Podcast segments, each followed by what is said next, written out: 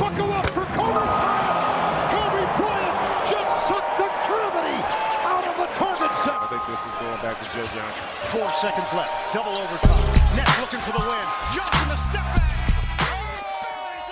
Moin und herzlich willkommen zu Ins Gesicht von Staudemeyer, eurem NBA-Podcast. Mein Name ist Dirk Funk. Es ist ein unfassbar heißer Tag heute in Köln. Es sollen 35 Grad werden. Auch jetzt sind wir schon locker bei 30 plus. Wir könnten beide hier jetzt gerade am See sitzen oder sonst was machen. Aber nein, wir nehmen einen Podcast für euch auf, in dem wir uns natürlich mit dem großen Preview zu den NBA Finals beschäftigen wollen. Es geht ja bald los. Wir sind unfassbar hyped, selbstverständlich. Wir werden später auch noch eine Episode Fakt oder Fiktion raushauen. Also für alle, die unsere Quizrubriken mögen, haben wir auf jeden Fall auch noch was im Petto. Wenn es die Zeit ermöglicht, werden wir auch noch ein bisschen über die Spurs reden, vielleicht später.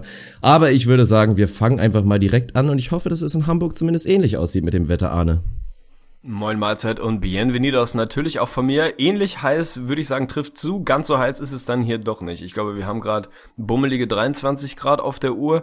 Sollen heute wohl noch 26, 27 werden, was für Hamburger Verhältnisse eigentlich schon historisch warm ist. Es war die letzten Tage warm. Also es gibt ja so dieses, dieses altbekannte Sprichwort, äh, der Hamburger Sommer war ein geiles Wochenende. So sinngemäß. Es ist einfach zwei, drei Tage im Jahr warm hier und ansonsten nicht. Ansonsten ist das Wetter prinzipiell scheiße.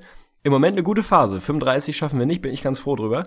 Ich kann mit diesen hardcore heißen Temperaturen auch nicht viel anfangen, aber ich weiß, dass du da ein absoluter Fan von bist. Also ich bin gespannt, was dein Tag noch so bringt. Täglis und Fünklis möchte ich noch verteilen heute, um das nochmal kurz Oh, dazu zu okay, sagen. haben wir auch noch ein Petto. Also wir haben das auch noch in petto. Es ist ein volles Programm mal wieder, glaube ich, aber aus gutem Anlass. Also ich meine, NBA Finals vor der Tür. 1. Juni geht's los. Es ist jetzt wirklich endlich in Sicht das, das heiß erwartete Matchup. Also maximal hyped hast du eben gesagt, äh, bin ich. Bin ich endlich hatte so ein kleines Tief zwischendurch, nachdem die Playoffs ja so minimal underwhelming waren in den letzten Tagen und Wochen. Jetzt geht's wieder los. Also jetzt ist die Kurve geht wirklich, das Tal ist durchschritten, es geht steil nach oben und äh, der Hype Train ist in voller Fahrt. Ja, lange ist es nicht mehr. Es ist ja quasi der 2. Juni bei uns, um ganz genau zu sein. 3 Uhr morgens geht's, ist glaube ich, los. Die meisten oder ein paar wenige werden es mit Sicherheit auch live gucken, die unfassbar hype sind. Wir, denke ich mal, eher im Real Life. Oder, naja, wer weiß. Wir will ich noch mal ein bisschen offen halten.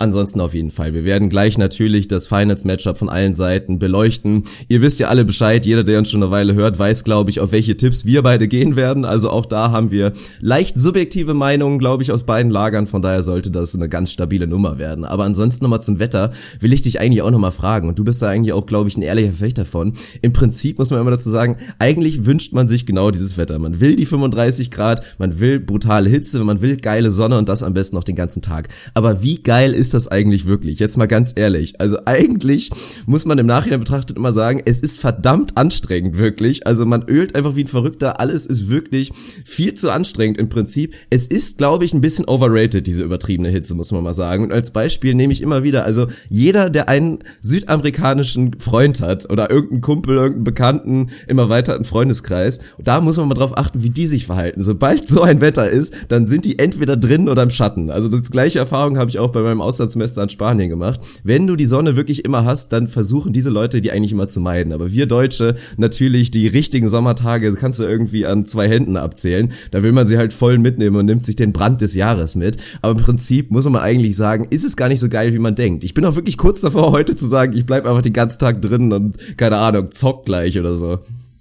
Also ich find's massiv overrated. Mein persönliches Over-Under für perfekte Temperatur liegt irgendwo bei, weiß ich nicht, 24, 25 und ich würde knapp das andere Leichte nehmen. Also Brise, alles leichte drüber. Brise dazu. Ja, alles drüber ist für mich nicht mehr geil. Also erst recht nicht in der Sonne. Ich war jetzt die letzten Tage sehr viel draußen. Wir haben ein bummeliges Wochenende in Hannover verbracht, waren praktisch 24-7 draußen. Also haben im Prinzip nur zum Pennen irgendwie uns, uns reinbegeben, ansonsten das Wetter genossen. Aber es ist genau der Klassiker. Einfach nicht in die Sonne gehen. Es war, es war einfach nur ätzend. Du bist abends. Ich war sowas von im Eimer, auch wenn du nicht viel gemacht hast körperlich. Aber einfach diese ewige Sonne, die dir irgendwie auf den Kopf brät. Als ich mein Auslandsjahr in Australien gemacht habe, ist genau das gleiche. Die ganzen Touris, geil, Sonne, lass an Strand. Die ganzen Locals, einfach nur seid ihr bescheuert. Ey, ich gehe jetzt nicht an Strand in die Sonne. Also es ist, glaube ich, immer dieses typische, ja, das, das Gras ist halt grüner auf der anderen Seite. Du willst halt das haben, was du irgendwie im Alltag normalerweise nicht hast und glorifizierst das dann so ein bisschen. Also ich finde ganz ehrlich, 35 Grad finde ich nicht geil. Finde ich absolut nicht geil, finde ich einfach scheiße. Also ist mir viel zu warm. Würde ich wahrscheinlich auch einfach drin bleiben und irgendwie Serie gucken. Aber ja, man hat halt nicht so oft die Möglichkeit, dann bei gutem Wetter rauszugehen, also macht man es im Zweifel. Kann nur einen guten Ratschlag an dieser Stelle nochmal loswerden, Freunde.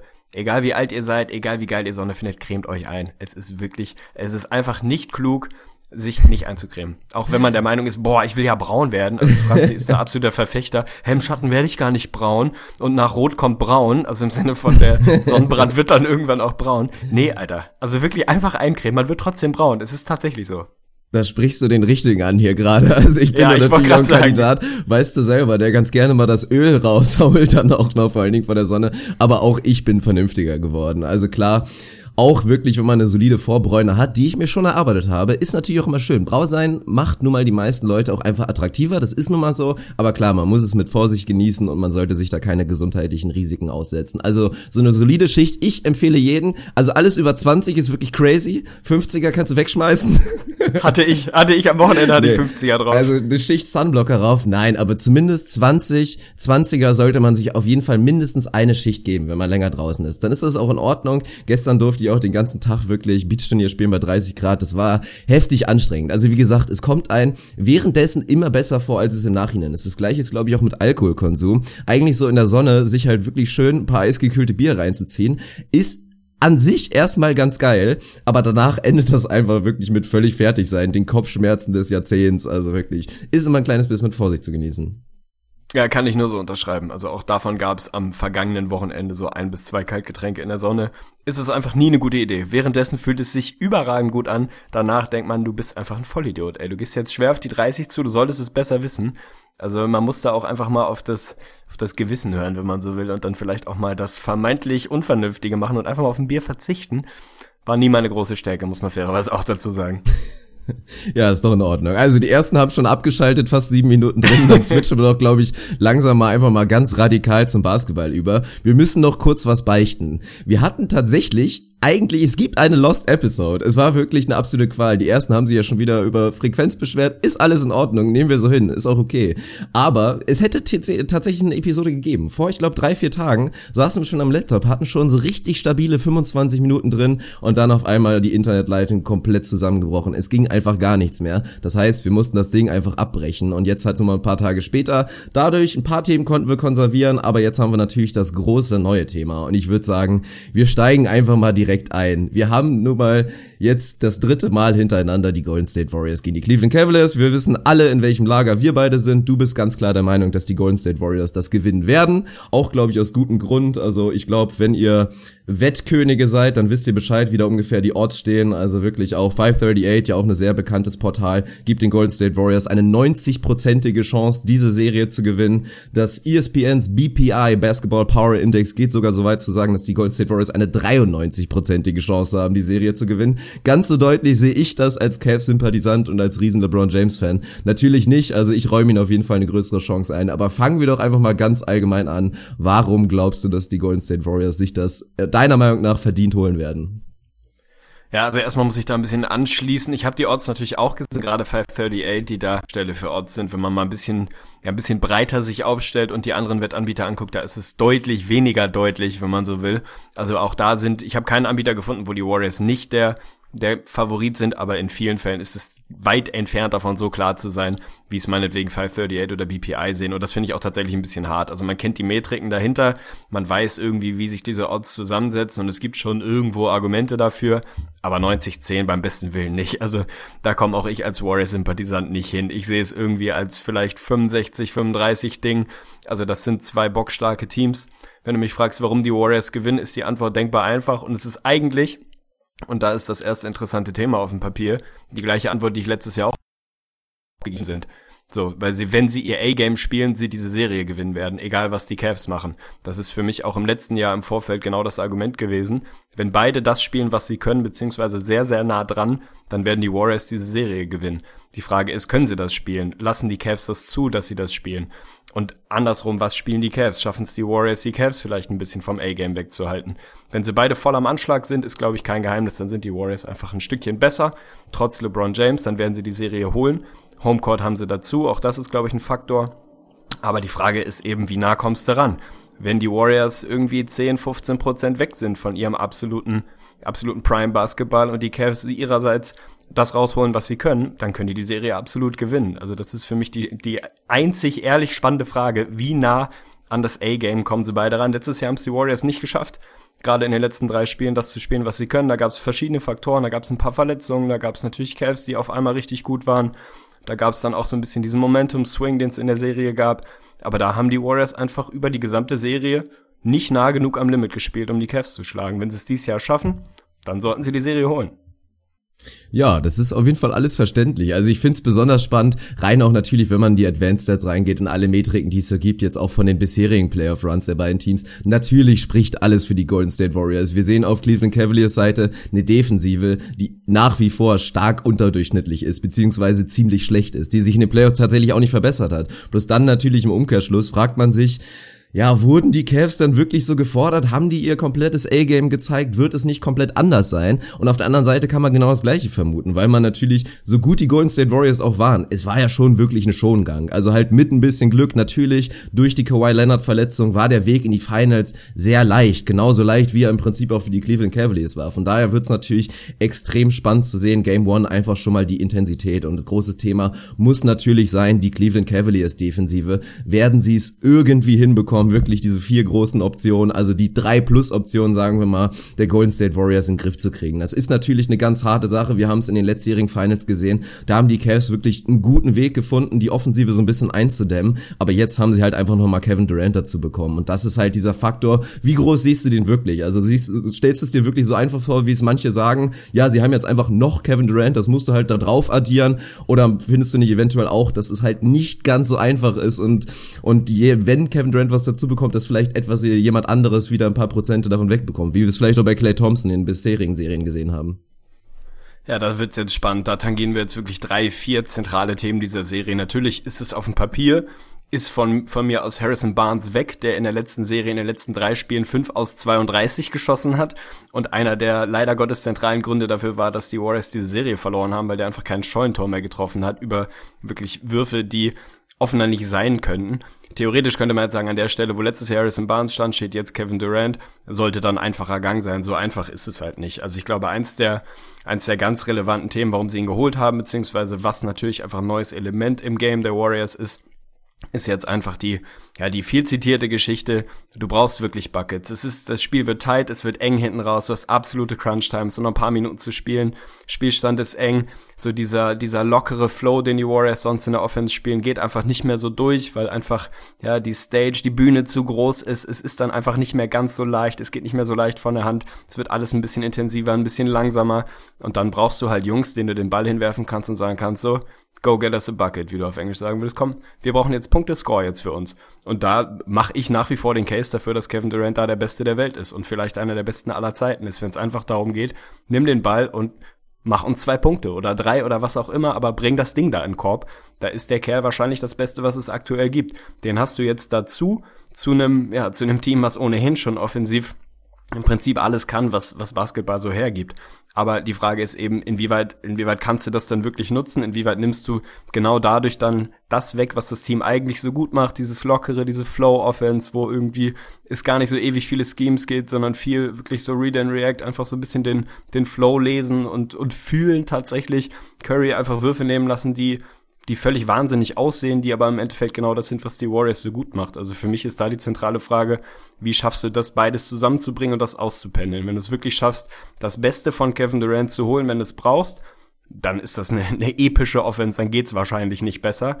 Wenn das dann dazu abdriftet, dass du dich ein bisschen zu sehr drauf verlässt und sagst, ja komm, jetzt hier, mach mal Isolation, KD, dann wird's eng, wenn man sich die Playoffs bisher anguckt in Clutch-Shots, Clutch-Moments, davon hatten die Warriors nicht besonders viele in den Playoffs.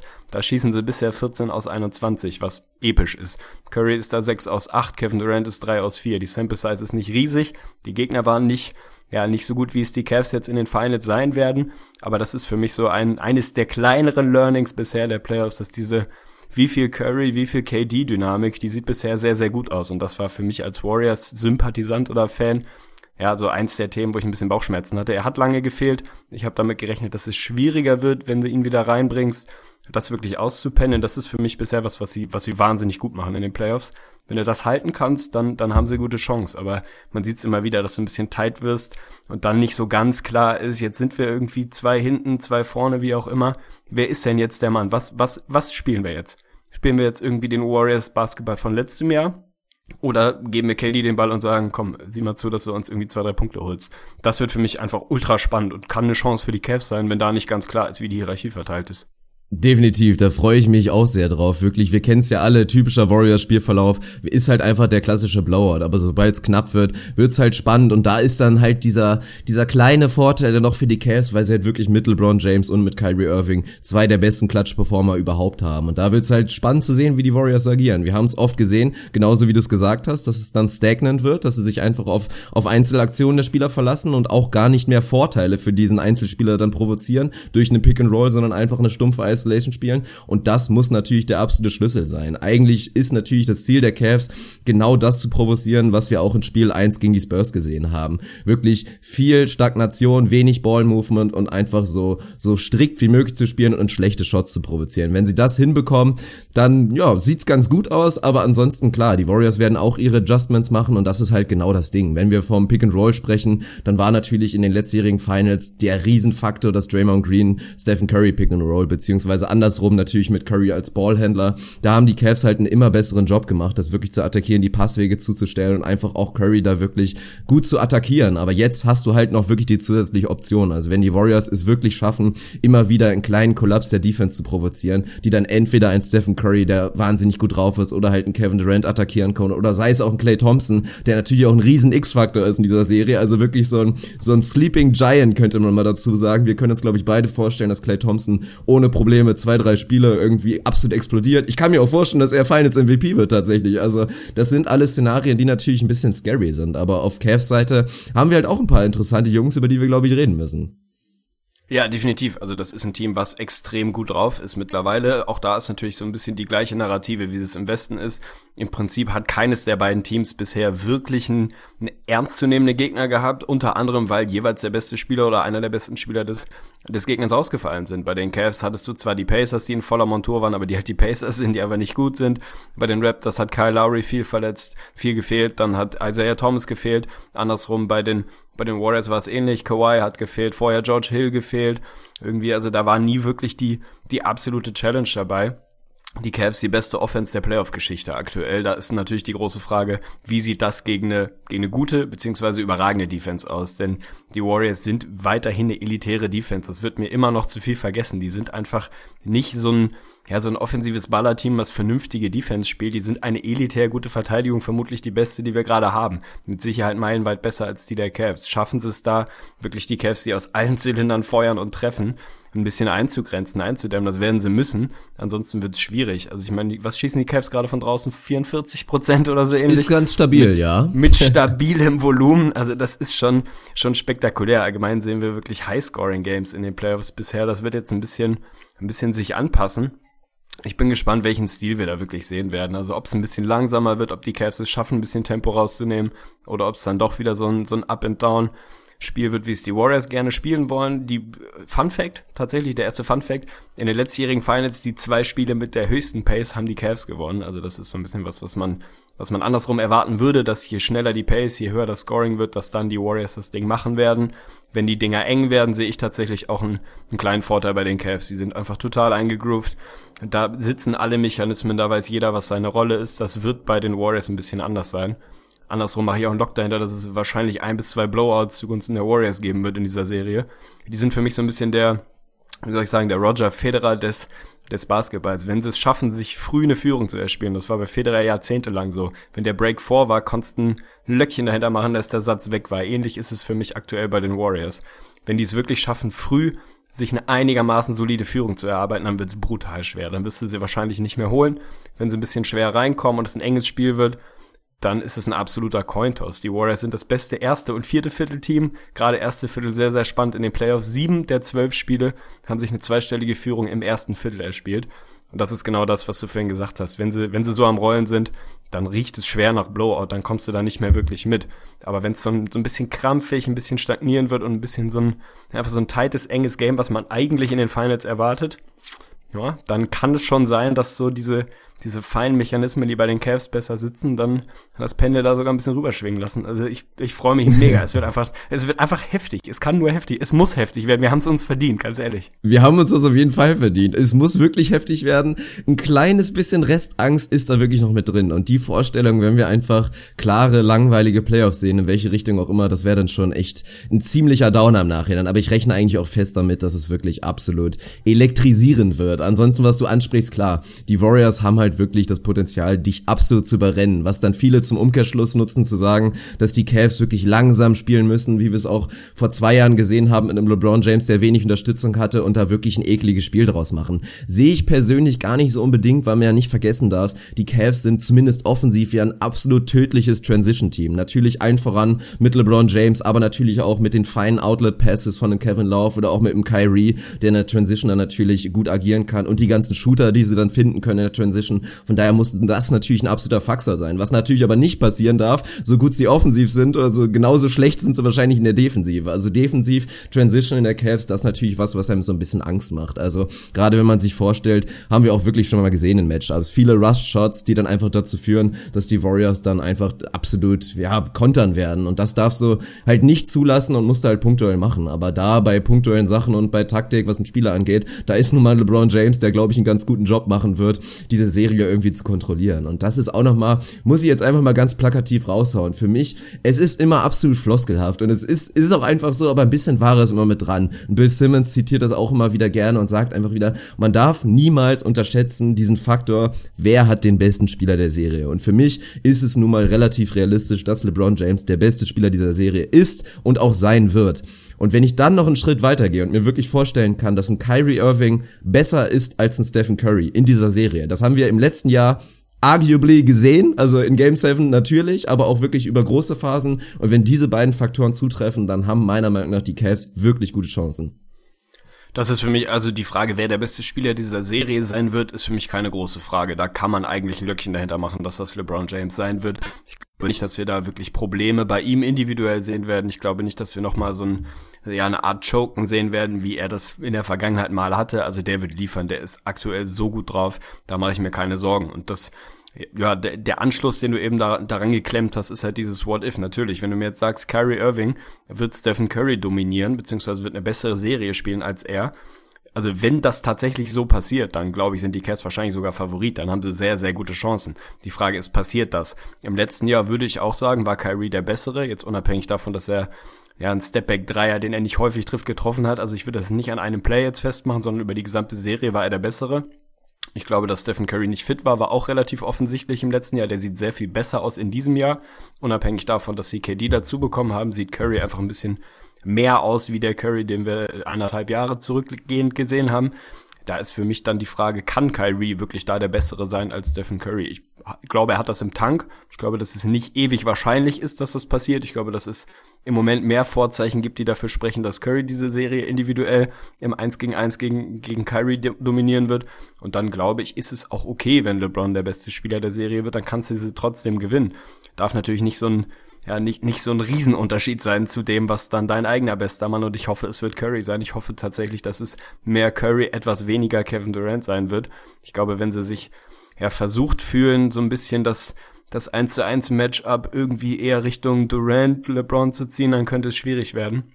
Also ich glaube, die Warriors brauchen einen, einen Curry am Anschlag und müssen eher die Warriors von vor zwei Jahren sein, als die, die sich dann sehr auf Kevin Durant verlassen. Ich bin sehr gespannt, wie es ausgeht. Für mich ein riesen, riesen Thema, über das ich sprechen will, ist tatsächlich, LeBron hat so ein bisschen angesprochen nach der Niederlage gegen die Celtics. Jetzt hatten wir mal Adversity, jetzt hatten wir mal ein bisschen eine, eine Challenge, eine Herausforderung, ein Spiel, was eng war, mussten mal reagieren, hatten mal eine andere Situation im Lockerroom und nicht so dieses, ja komm, jetzt haben wir halt wieder einen weggeballert. Also hatten jetzt mal wirklich so einen Moment des, okay, wir müssen uns nochmal zusammenraufen, nochmal fokussieren, nochmal konzentrieren.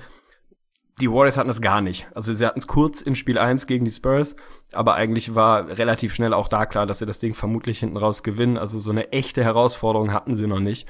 Sie, der Rekord seit Mitte März ist bei 27 und 1, also sie haben einfach Ewigkeiten nicht wirklich verloren. 12 und 0 in den Playoffs. Ich kann mir tatsächlich vorstellen, das klingt jetzt wie so eine, wie so eine Stammtischphrase, dass dieses, diese fehlende Adversity, dass sie ein Problem sein kann. Dass du einfach dann, in dem Moment, wenn es dann wirklich hart auf hart kommt, nicht genau weißt, wie du damit umgehen musst, weil du es ewig nicht hattest, weil du es nicht kennst. Also man kann das selber vom Sport sich vorstellen. wenn du irgendwie, was ist ich, Tennisspieler, Fußballspieler, scheißegal welcher Sport bist und wochenlang alles wegrammst und dann kommt auf einmal so ein Moment, wo es richtig eng wird, wo auf einmal nur noch ein paar Minuten zu spielen sind, das Ding ist unentschieden, es wird total eng. Also ich glaube, das kann ein großes Problem werden, wenn du dann dieses Gefühl einfach nicht kennst, ewig nicht hast und dann irgendwie im Moment gucken musst, wie du damit umgehst. Die Cavs hatten jetzt nicht, nicht ewig viel Herausforderungen, aber eher, also in höherem Maße als die Warriors. Siehst du das als wirklich ein ist das ein fiktives, konstruiertes Thema oder ist das wirklich was, was ein Problem werden kann oder ein Faktor werden kann?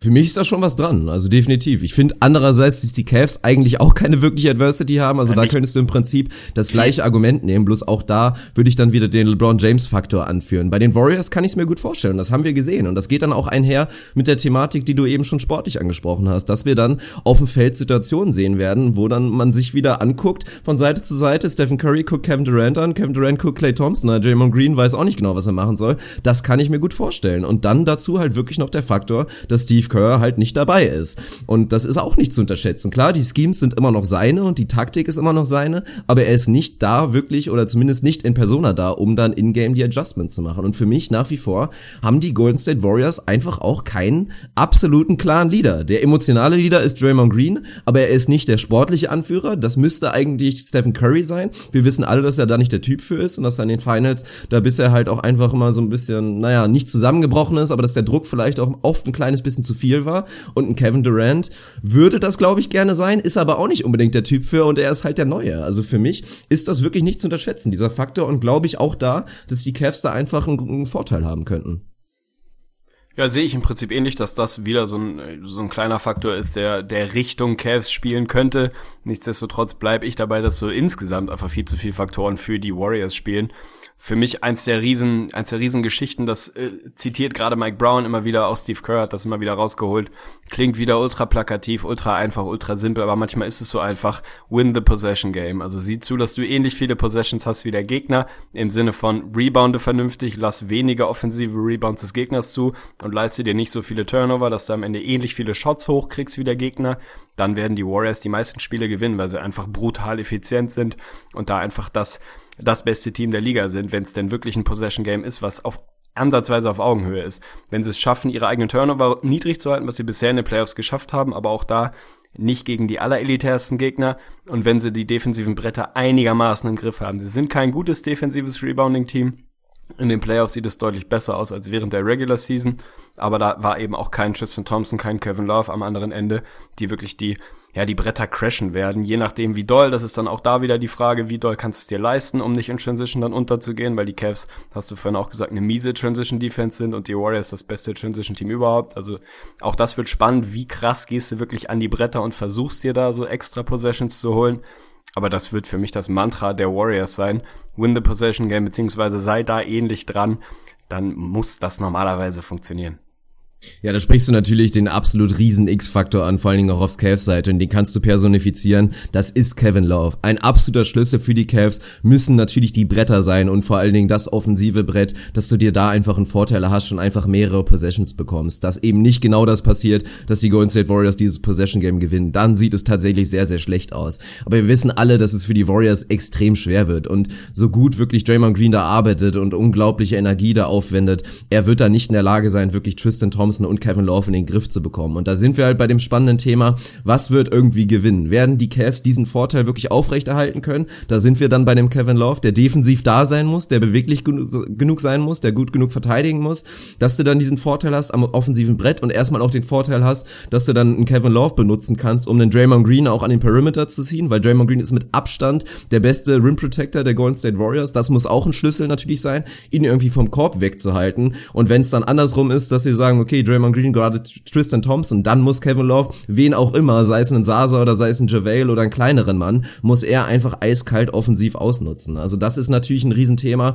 und ist dann in der Umkehrfrage aus deinem Lager, du bist der Golden State Warriors Guy von uns beiden. Wie siehst du das? Werden die Golden State Warriors versuchen, wie Steve Kerr es jetzt die ganze Saison gerne gemacht hat, so eigentlich so gut es geht groß zu bleiben? Oder denkst du dann doch, dass wir einfach wieder vermehrt Small Ball sehen und vor allen Dingen, wie wird dieses Small Ball Lineup dann gegen die großen Cavs agieren? Zum zweiten Mal muss ich Blessing in Disguise heute rausholen, weil ich glaube, dass tatsächlich darin so sehr, ich glaube, dass es ihr wehtut, das Fehlen von Steve Kerr und etwas mehr Verantwortung für Mike Brown dazu führen wird, dass wir etwas weniger großen Basketball sehen werden, etwas früher wirklich den Griff zum Super Death Mega Lineup, wie auch immer wir es nennen wollen, also zum in Anführungsstrichen Smaller Lineup, wo dann Draymond Green auf die 5 geht, Kevin Durant auf die 4 rückt, Iggy auf die 3 und wir kennen den Rest des Lineups. Also Mike Brown geht häufiger dahin. Er spielt seine, seine Superstars, wenn man so will, etwas länger in der Regel und ist da ein bisschen weniger zögerlich, als es Steve der Vergangenheit war. Ich kann mir vorstellen, dass wir mehr wirklich von dem klassischen Small Ball Lineup sehen werden.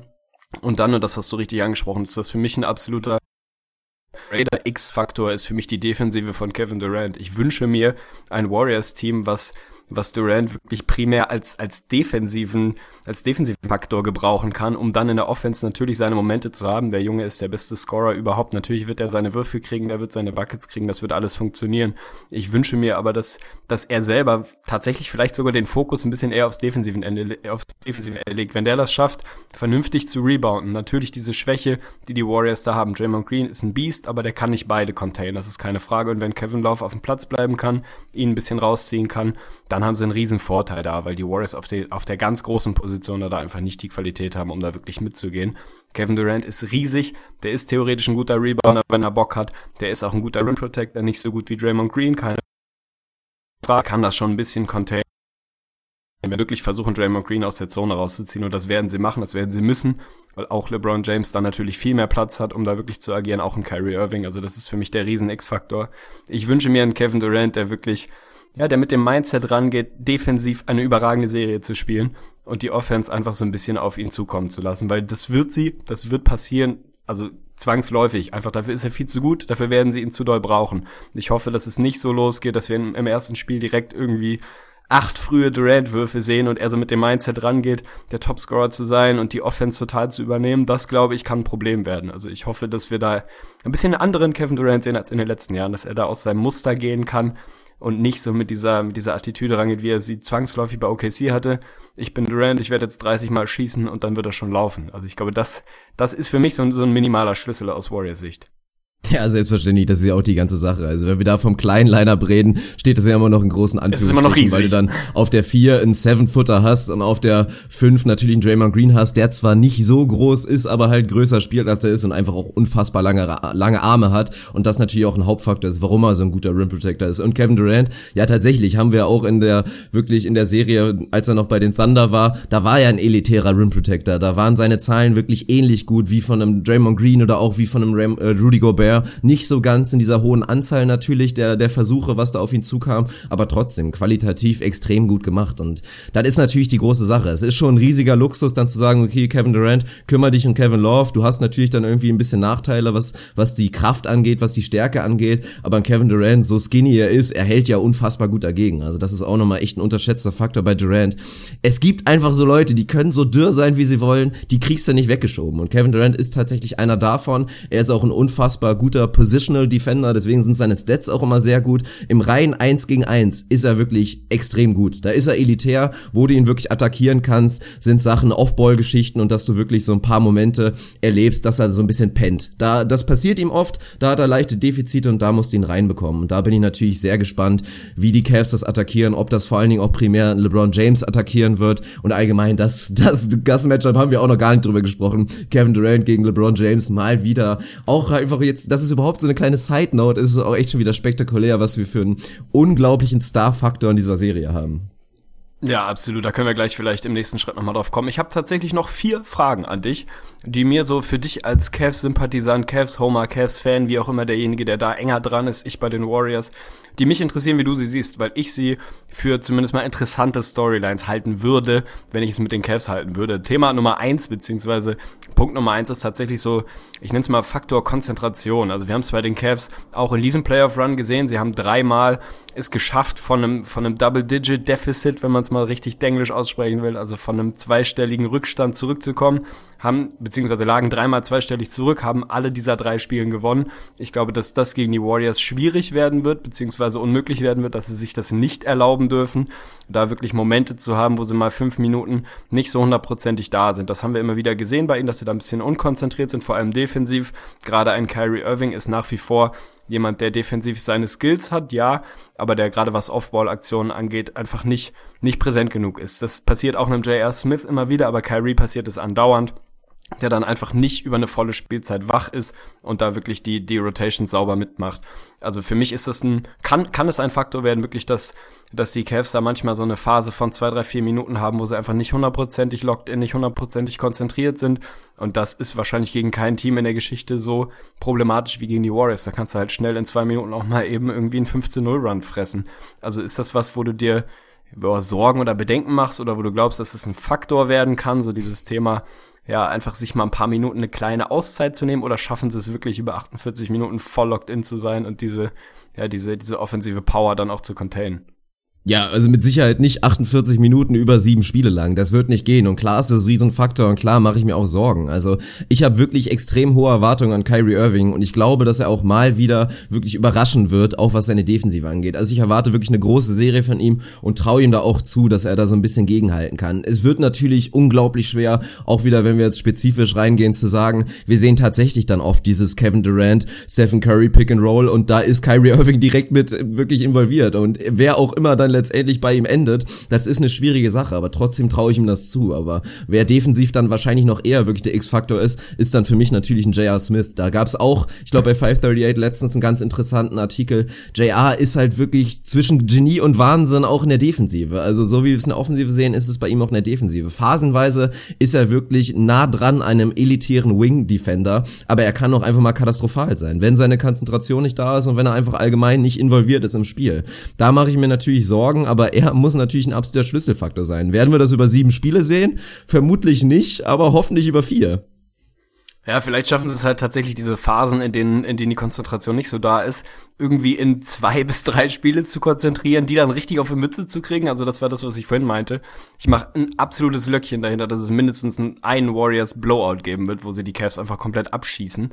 Vielleicht schaffen sie es dann wirklich, sich da einfach so rauszunehmen, das Ding einfach weglaufen und weggehen zu lassen, um dann die Konzentration im nächsten Spiel vielleicht über einen etwas längeren Stretch halten zu können. Also das wird für mich ein sehr, sehr interessantes Thema, wirklich das Thema Konzentration, Fokus, wie auch immer man es dann nennen will. Zweites Thema ist eher so Cavs Offense. Die sind ein, ein ISO-Team. Sie sind ein Team, was sehr, sehr auf die, auf die Isolation gerade von LeBron James abhängig ist. Jetzt in diesem Playoff-Run noch viel extremer als in der Regular Season eh schon. Normalerweise sagt man, ist ein Problem. Eine, eine Offense, die sehr auf Isolation basiert, so wie zum Beispiel die der Raptors, läuft irgendwann an ihre Grenzen. Erst recht, wenn da dann eine Defensive gegenübersteht, die alles switchen kann, je nach Line-Up, die einfach die wahrscheinlich beste Defense der Liga ist. Machst du dir Sorgen, dass es so ein bisschen sehr Richtung, Richtung ISO-Ball abdriftet und dass sie den Dreier, den sie wirklich mit 44 Prozent getroffen haben, den werden sie gegen die Warriors nicht so hochprozentig treffen. Die selber verteidigen den Dreier überragend, sind wahrscheinlich das Team, was die Dreierlinie am besten abläuft. Also wie, wie erwartest du die Cavs Offense? Wird das ähnlich, ähnlich ablaufen, wie es jetzt in den letzten Spielen passiert ist? Oder werden wir da ein bisschen anderen Style sehen? Ein bisschen mehr Ball-Movement vielleicht? Oder wird es wieder relativ intensiver ISO-Ball werden? Ja, es ist ja so eine Mixtur, sagen wir mal so. Natürlich endet es immer oft in Isoball, aber es ist ja eigentlich so ein Pick-and-Roll Isoball die ganze ja. Zeit. Also, dass wir natürlich wieder unfassbar oft sehen werden, was ja ein Schlüsselfaktor im letzten Jahr war. Wir werden natürlich wieder ganz, ganz oft das klassische LeBron James, Kyrie Irving Pick-and-Roll sehen, dass dann irgendwie letztendlich Stephen Curry LeBron James verteidigen muss. Und wie das endet, das wissen wir alle. Das ist einfach eine Situation, die du natürlich haben willst von den Cavs. Und wenn sie dann zu stark doppeln, zu stark trippeln, dann wird LeBron James den richtigen Pass spielen und dann dann sind die Shooter einfach in der Pflicht zu treffen. Und das steht natürlich auch, auch über dieser Serie. Wenn LeBron James keine Hilfe bekommt und die Shooter nicht treffen, dann haben sie keine Chance. Null Chance. Aber das werden wir auf jeden Fall sehen. Wir werden natürlich auch oft, gerade in den wenigen Phasen, wenn LeBron James dann tatsächlich mal auf der Bank ist, werden wir natürlich wieder auch viel Kyrie Irving sehen. Aber allgemein, der ist so gut, dass diese Isolation Shots keine schlechten Shots sind. Von daher kannst du dich darauf verlassen. Und was ich aber auch wirklich erwarte, ist, dass sie Kevin Love verstärkt suchen werden. Vor allen Dingen klassische Situationen, so erstes Viertel, ihn irgendwie anzufüttern, um ihn irgendwie heiß zu bekommen weil das sehen wir auch extrem oft bei Kevin Love. Wenn du ihn im ersten Viertel reinbekommst und er 10 im ersten scored, dann ist die Wahrscheinlichkeit relativ gut da, dass er am Ende der, der, des Spiels wirklich eine gute Statline hingelegt hat und allgemein auch wirklich involviert ist. Wenn sie da, glaube ich, früh ihn dann so ein bisschen ignorieren und ihn einfach gar nicht reinbekommen, dann sehe ich da ein Riesenproblem, weil wenn er einfach gar nicht involviert ist im Spiel, dann wird er auch defensiv nicht ganz so da sein. Ja, ich glaube, da kann man von ausgehen. Das haben wir die letzten Wochen immer wieder gesehen, gerade in der Serie gegen die Celtics vermehrt. Da war es natürlich auch eine Frage des Matchups gegen die Celtics. Aber ganz klar, das wird eine der zentralen Aufgaben von Tyron Lue sein, Kevin Love wirklich auf absolut elitärem Niveau in dieser Serie zu haben. Das werden sie brauchen, wenn sie diese Serie gewinnen wollen. Und dann ist es genau das, was du sagst, was ich auch erwarte. Im ersten Viertel werden wir wahrscheinlich wirklich den, den fast schon krampfhaften Versuch sehen, irgendwie Kevin Love going zu bekommen, so wie es die Clippers mit einem JJ Reddick immer wieder machen, werden wir es da wahrscheinlich mit einem Kevin Love sehen. Wer in der Offense involviert ist, der ist auch in der Defensive. Das gilt für wenige Leute so intensiv, wie es für Kevin Love gilt. Letztes Thema, was mich zu den Cavs wirklich interessiert, ist eher Cavs Defense. Wir haben es in der Serie gegen die Celtics gesehen, dass sie im Prinzip sich einer Aufgabe in der Defense wirklich verschrieben haben. Das ist es, den besten Spieler des Gegners, beziehungsweise den besten Guard des Gegners, so gut es geht, aus dem Spiel zu nehmen, einer sehr Thomas. Sie haben ihn viel getrappt, dann war er irgendwann raus, dann haben sie ein bisschen Probleme bekommen, hat auch Tyron Lue danach gesagt, weil es dann auf einmal irgendwie nicht ganz klar war, was machen wir jetzt eigentlich, wie spielen die Celtics jetzt eigentlich. Jetzt wissen wir irgendwie gar nicht so genau, wem wir hier gegenüberstehen. Sie haben es mit Curry im letzten Jahr natürlich gemacht in den Finals, ihn wirklich massiv getrappt. Erwartest du es ähnlich auch in diesem Jahr, wirklich dieses den Ball aus Stephen Currys Händen zwingen und dann einen Draymond Green, wer auch immer dann da wirklich zur Hilfe kommt, das Play machen lassen? Oder glaubst du, dass sie wirklich erstmal straight up rangehen und sagen, Kyrie kann ihn alleine containen und wir machen das mal ganz basic?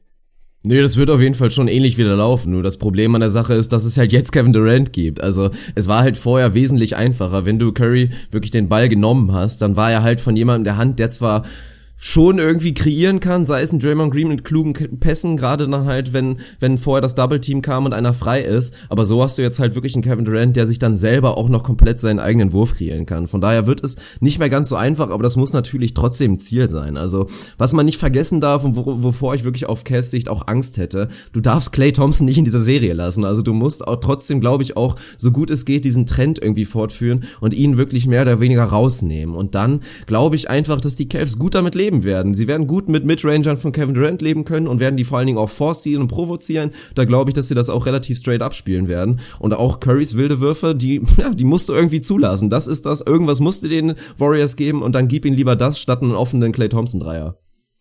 Ja, das ist ja, glaube ich, genau die ganz große Narrative dieser Serie, dass so ein bisschen die Frage ist, du kannst ihn nicht alles wegnehmen, du musst ihm irgendwas auch ganz bewusst geben und dann einfach hoffen, dass das nicht hundertprozentig funktioniert. Denn wenn du wirklich Curry massiv trappst und die Warriors es dann schaffen, den Ball in die Hände von Kevin Durant zu bekommen, der ein sehr, sehr guter Playmaker für seine Größe ist, der sich dazu noch den eigenen Wurf nehmen kann, gegen mehr oder weniger jeden, dann wird's schwierig. Also das ist ja eben genau das, ja, das, was irgendwie, worüber alle reden, jetzt sind's halt vier Jungs, um die du dich irgendwie kümmern musst, für denen du Angst haben musst. Clay Thompson ist einigermaßen kalt in diesen Playoffs, das kann man jetzt irgendwie mit Sorgenfalten betrachten, wenn man für die Warriors route, tue ich eigentlich nicht wirklich, weil es Clay Thompson ist, weil der, glaube ich, mittlerweile einfach ein, ja, ein Selbstverständnis hat, dass er halt weiter schießen wird. Der wird ballern und das große Problem würde ich sehen, wenn er wirklich die Würfe so ein bisschen verweigert oder sich nicht mehr zutraut, den Wurf zu nehmen.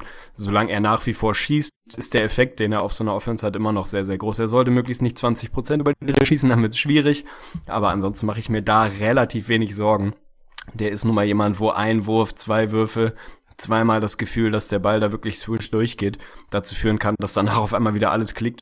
Das ist natürlich genau das, was die Warriors versuchen werden, ihn da wirklich wieder besser zu integrieren. Denn Curry und Durant spielen beide sehr, sehr gute Playoffs. Draymond Green hat nicht so viele Technicals bekommen, auch das ist eine schöne Randnotiz. Also der sollte normalerweise kein Spiel verpassen, es sei denn, er wird wirklich hard rejected, ejected irgendwie. Also normalerweise, und das ist für mich auch so eine der schöneren Storylines dieser Finals, es sind alle gesund, mit Ausnahme von Steve Kerr. Ansonsten alle am Anschlag, niemand fehlt wirklich.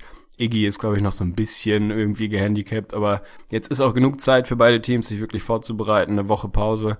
Also das ist für mich eine der schöneren, schöneren Randnotizen, dass alle fit und beisammen sind und man sich, wenn sich keiner verletzt, worauf ich hoffe, man danach auch einfach mal sagen kann, wir hatten jetzt alle beieinander, niemand, der gefehlt hat, keine What-Ifs, sondern wir gehen straight up beide mit vollem, ja, mit voller Montur und Abfahrt. Also ich, ich merke gerade, ich werde wieder hypter. Je länger wir drüber reden, ich werde wieder hypter. Geil.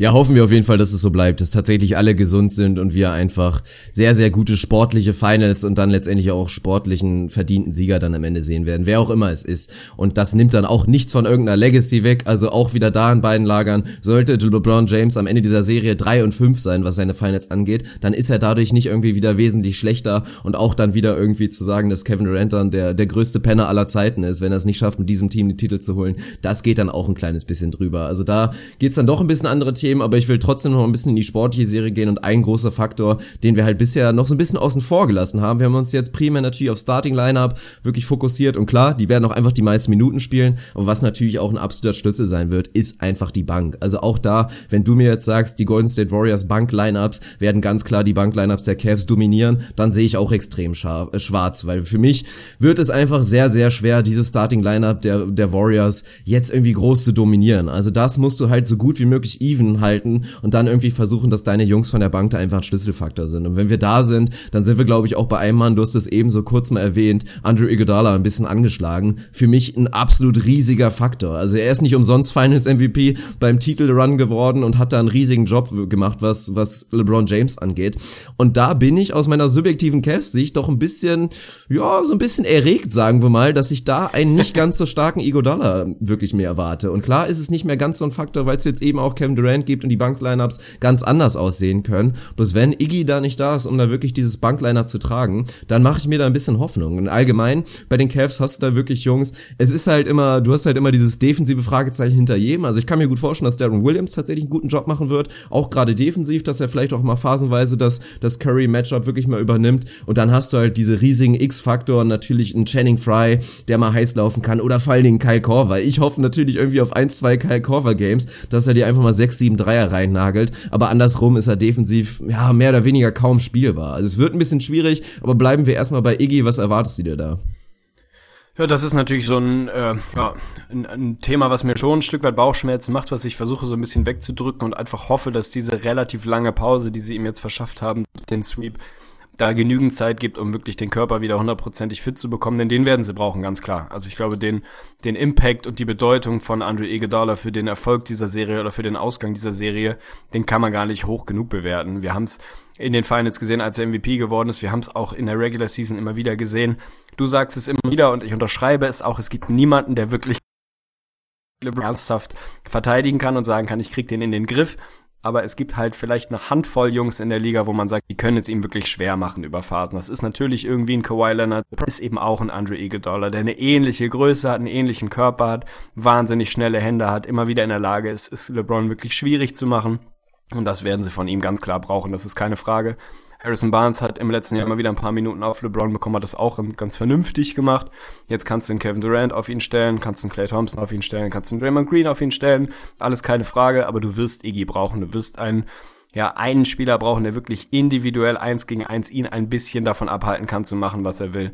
Und das muss Iggy sein. Insofern mache ich einfach zehn Kreuze, wenn der Kerl einigermaßen fit ist. Er hat seinen Wurf irgendwie gar nicht parat in den Playoffs. Drei aus 27 von draußen. Also das ist schon spektakulär schlecht. Das sind irgendwie 10, 11 Prozent, wenn man so will. Darauf, glaube ich, wird es gar nicht so sehr ankommen. Natürlich werden die Cavs es versuchen, irgendwie die Würfe dann halt ihm zu geben und zu sagen, ich lebe mit einem offenen Dreier von Iggy eher als mit einem halb contesteten von Stephen Curry vielleicht. Aber da mache ich mir relativ wenig Sorgen drum. Die Defense ist genau das, wo sie ihn brauchen werden. Ich hoffe einfach, dass er fit ist. Also mehr als Hoffnung kann ich da im Moment nicht bieten. Den werden sie tatsächlich brauchen. Ansonsten wird es, wird es schwierig werden, LeBron irgendwie zu containen. Aber ich bin da einfach mal ganz, ganz irrational optimistisch, dass wir Iggy wirklich wieder in, in Topform sehen werden, weil dann ist das einfach auch was, was mir Spaß macht zuzugucken, wie Iggy eins gegen eins LeBron verteidigt. Das ist einfach geil anzusehen. Ja, und sollte er nicht ganz da sein, gibt's ja immer noch diesen Luxusfaktor Sean Livingston, der natürlich auch absolut im Tank hat, ein, zwei riesige Spiele zu haben und der Faktor für den Sieg zu sein. Also es wird schon spannend. Kommen wir noch zu dem nächsten Spieler. Interessante Sache, sympathische Storyline definitiv auch. JaVale McGee. Wird er ein Faktor sein? Wird er in diesen Finals spielen? Potenziell sich seinen Ring holen und seine Reputation mal so um stabile, sagen wir mal 172 Grad zu drehen? Ach, wird er ein Faktor? Nein. Wird er spielen? Ja, er wird schon seine Minuten bekommen. Also ich glaube nicht, dass sie ihn jetzt wirklich komplett ziehen und einfach trauen wir uns gar nicht. Ich glaube schon, dass sie es versuchen werden, weil sie einfach auch über Phasen mal einen großen Jungen brauchen werden. Das ist ganz einfach so. Wenn es die Cavs dann irgendwie schaffen, McGee irgendwie draußen an Perimeter zu ziehen, dann wird es halt brutal schwierig. Da ist er einfach nicht in der Lage, dann wirklich mitzuhalten. Der Effort ist da. Er kann seine, seine Qualität mit in die Serie bringen. Dieser Lob-Thread, wenn man so will. Jemand, der wirklich über Ringniveau abschließen kann, der eine Bedrohung darstellt, den du im Pick-and-Roll irgendwie respektieren musst und der dann eben derjenige ist, wenn die Rotations defensiv dann eben ein bisschen zu spät sind und sie alle am Rumswingen sind und der Ball sich gut bewegt. Wie oft endet so ein Play damit, dass halt Draymond meinetwegen von der 4 irgendwie den Ball hochlobt auf die 5, wo dann McGee einfach nur da, da steht, den fängt und durch die Reuse stopft. Das werden sie brauchen. Also diese Bedrohung werden sie brauchen über Phasen. Also wenn du mich fragst, werden wir nach dieser Serie darüber reden, dass McGee einer der X-Faktoren war? Vermutlich eher nicht. Ich glaube aber auch nicht, dass das so eine Serie wird, wo man jetzt sagt, McGee spielt insgesamt sieben Minuten und spielt überhaupt nicht mehr mit es versuchen werden, weil sie auch einfach wissen, dass sie ein bisschen Support von den großen Positionen brauchen und da ist dann halt nicht mehr so viel. Natürlich werden wir viel Sasa sehen. Natürlich werden wir über Phasen David West sehen, der gerade was das Playmaking angeht auch ein Faktor sein kann von der Bank aber die sind eben auch nicht die Präsenz, die in McGee ist. Also sollte mich wundern, wenn er gar nicht spielen würde. Andersrum haben wir bei einem, bei einem festes Iseli gesehen, was passiert, wenn du als Big eben nicht in der Lage bist, dich dann irgendwie gut zu bewegen. Dann wirst du halt auch schnell gezogen und bist raus. Also ich glaube, er wird einen kleineren Einfluss haben, als jetzt in den letzten Wochen keiner sein wird. Also ich hoffe, er holt sich seinen verdienten Ring, ganz ehrlich.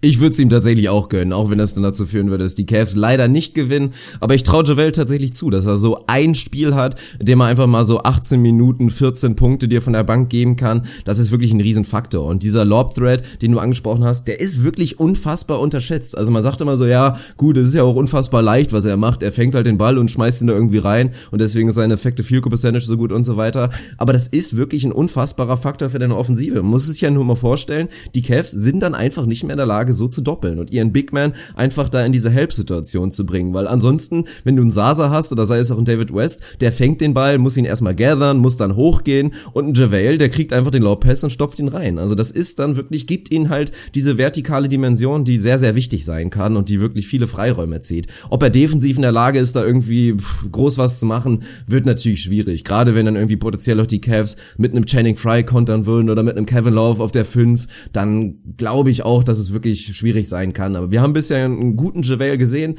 der vor allen Dingen offensiv immer ein riesiger Faktor sein kann. Und wenn du es irgendwie hinbekommst, dass sie in der Phase den Gegner einfach outscoren, egal wie schlecht die Defensive ist, dann könnte es schon sein, dass wir wirklich ein, zwei Momente von ihm sehen.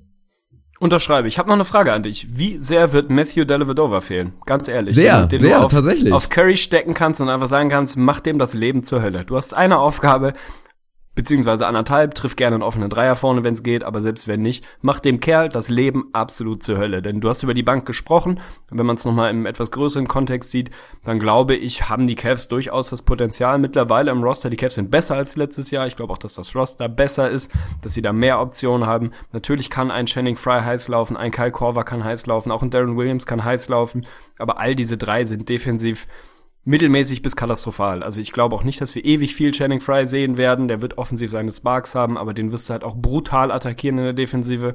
Und da ist er einfach nicht gut genug. Da ist theoretisch der Levedova letztes Jahr jemand gewesen, der einfach ein, ein Riesenfaktor von der Bank war. Da, so einen haben sie jetzt nicht. Darren Williams kann das Playmaking übernehmen, ganz klar. Kann vorne scoren, ist defensiv kein besonders guter Junge. Also Delhi wird fehlen, oder? Werden wir am Ende vielleicht, es gibt das Szenario, dass wir nach dieser Serie darüber reden, dass Matthew Dellavedova sein Dasein oder Nicht-Dasein der Grund war dafür, dass die, die Cavs die Finals verloren haben.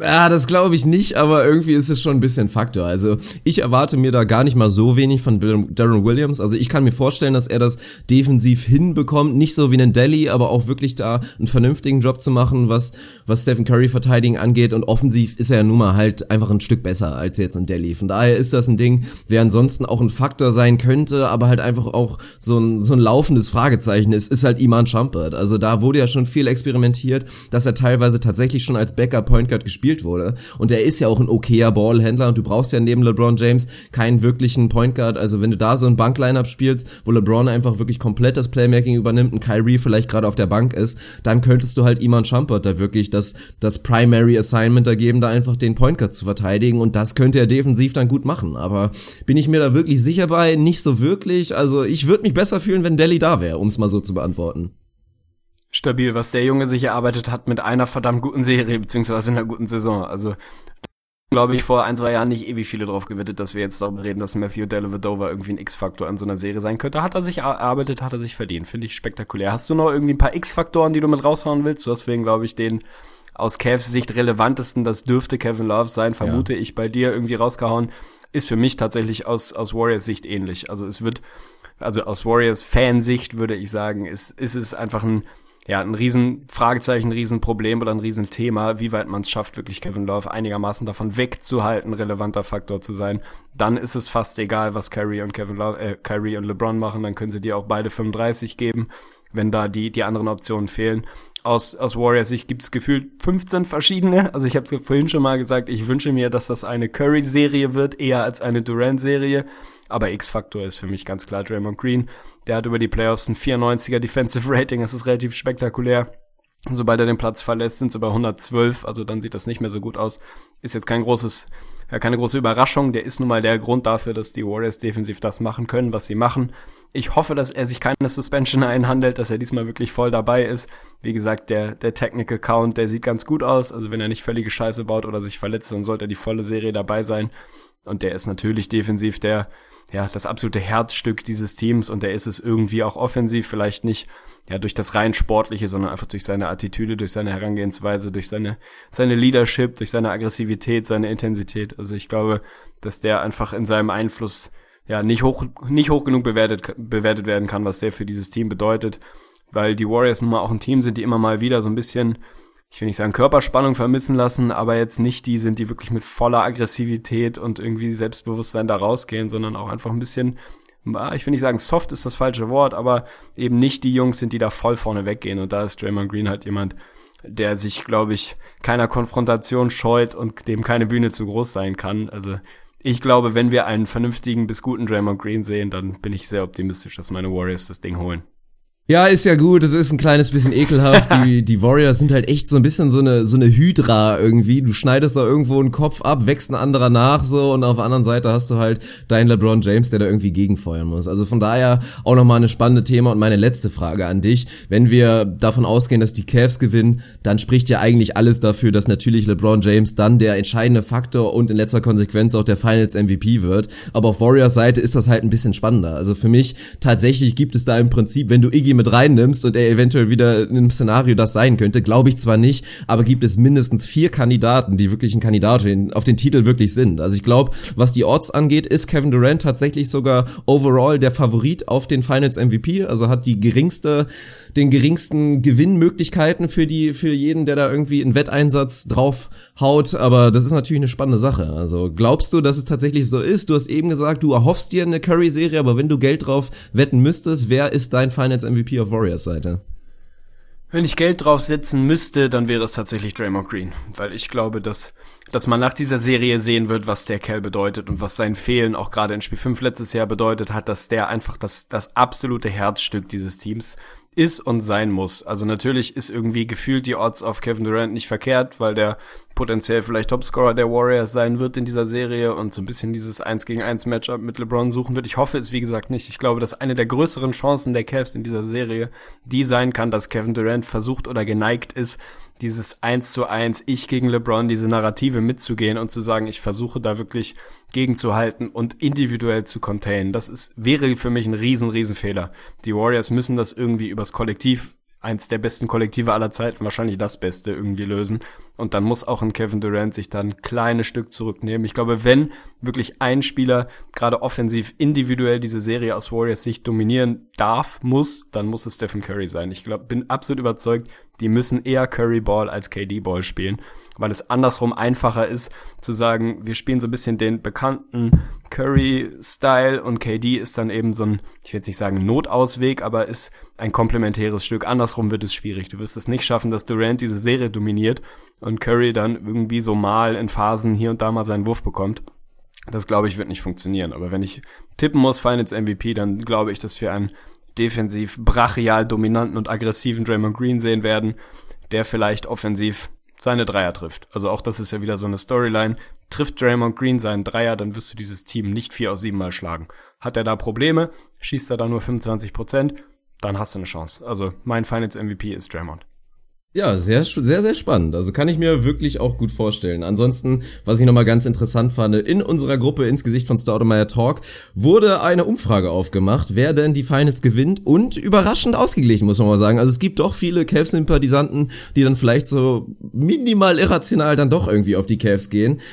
Ganze 228 Leute haben abgestimmt. Die Golden State Warriors 123 Stimmen bekommen. 105 gehen an die Cavs. Kannst du jetzt mal kurz ausrechnen, was das prozentual ist? Also zumindest unsere Community sieht die Finals einigermaßen offen. Und ich glaube tatsächlich, Shoutout an unsere Community, dass sie das damit auch realistischer sieht als 538. Und das ist doch mal ein Qualitätsmerkmal. Also 90-10, egal wie dieser Algorithmus dahinter funktioniert, das ist einfach Bullshit. Also das ist ja eins der besten Teams aller Zeiten, vielleicht potenziell sogar das beste aller Zeiten.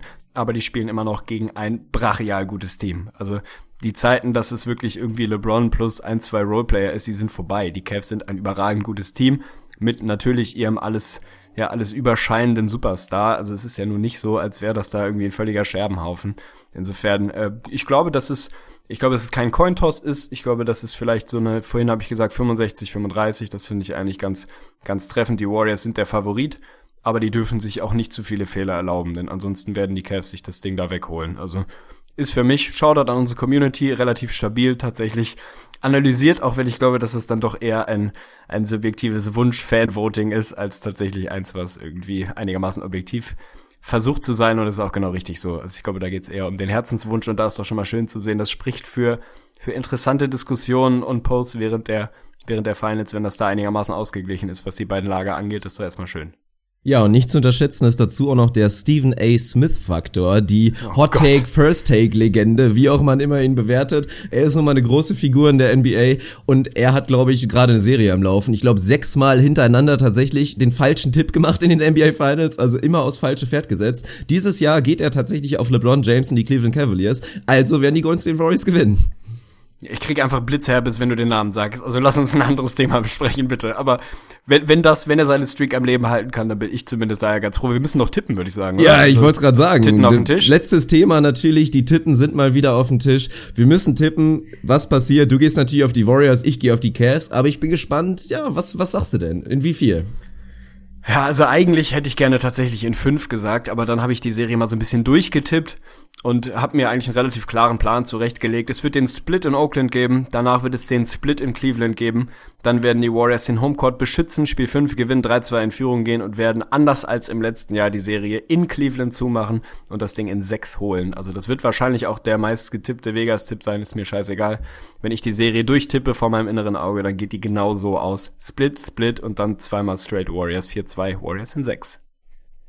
Ja, ja, kann ich gut nachvollziehen. Ich glaube, ich werde es ähnlich machen. Also so gerne ich mir eigentlich auch ein Game 7 wünsche, fällt es mir schwer, einfach zu tippen, dass die Cleveland Cavaliers tatsächlich nochmal in Oakland da wirklich sich den Titel holen können. Von daher mache ich es mir ein bisschen einfacher, tippe auch auf den Split in Oakland, den ich wirklich für realistisch halte. Und dann hoffe ich, dass die Cleveland Cavaliers wirklich den Homecourt protecten mit 3-1 in Führung gehen werden. Dann werden natürlich jede Menge Memes dann auftauchen, was auch immer passiert.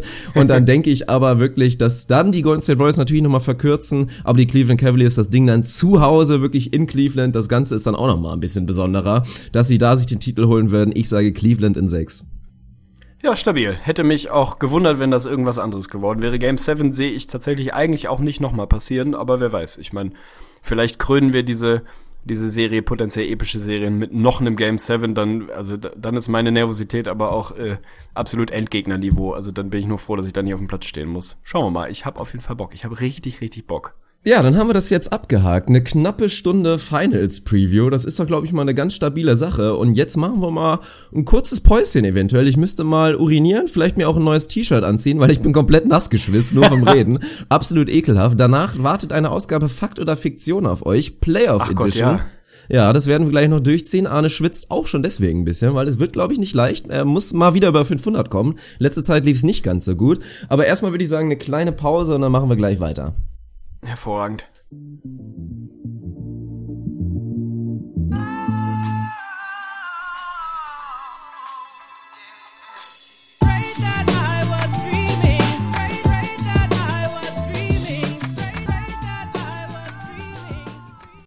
So, da sind wir wieder und leider mit schlechten Nachrichten. Die Internetleitung, weiß ich auch nicht, irgendwer steht scheinbar drauf. Wir haben äh, gewisse Probleme, mussten Fakt oder Fiktion, was wir gerade schon angespielt hatten, aufgenommen hatten, mussten wir leider abbrechen. Verbindung war zu schlecht, bevor wir euch hier dem ganzen Gehakle aussetzen. Brechen wir lieber ab, verschieben das irgendwie mal auf später. Ich denke mal, dass wir vor den Finals auf jeden Fall noch eine Episode rausknallen werden. Wahrscheinlich am Mittwoch, da wird dann verstärkt ein kleines bisschen Off-Topic mit bei sein. Vielleicht noch ein, zwei Titbits, die jetzt in den nächsten Tagen noch rauskommen kommen werden zu den Finals. Und ansonsten wird das eine ganz lockere, bummelige Episode. Vielleicht auch noch ein paar Hörerfragen. Also Hörerfragen könnten wir auch noch mal sammeln. Dafür geht auf jeden Fall in die ins Gesicht von Staudemeyer Talkgruppe. Da wird das eine ganz, ganz entspannte, schöne Episode, die wir am Mittwoch da rauslatten werden. Arne ist immer noch in der Leitung. Ich hoffe, dass er zumindest gleich von der Leitung her noch ein, zwei saubere Worte rausbekommt, damit wir uns hier verabschieden können. War, glaube ich, eine, eine gute Episode, gute Analyse zu den Finals.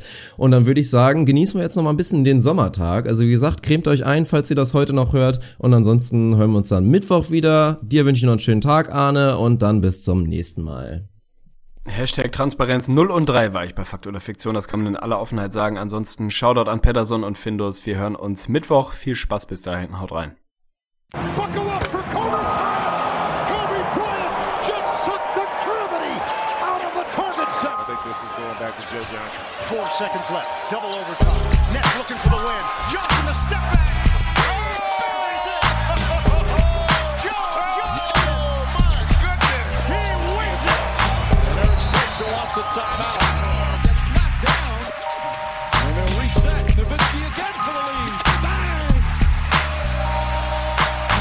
Ins Gesicht von Staudemeyer.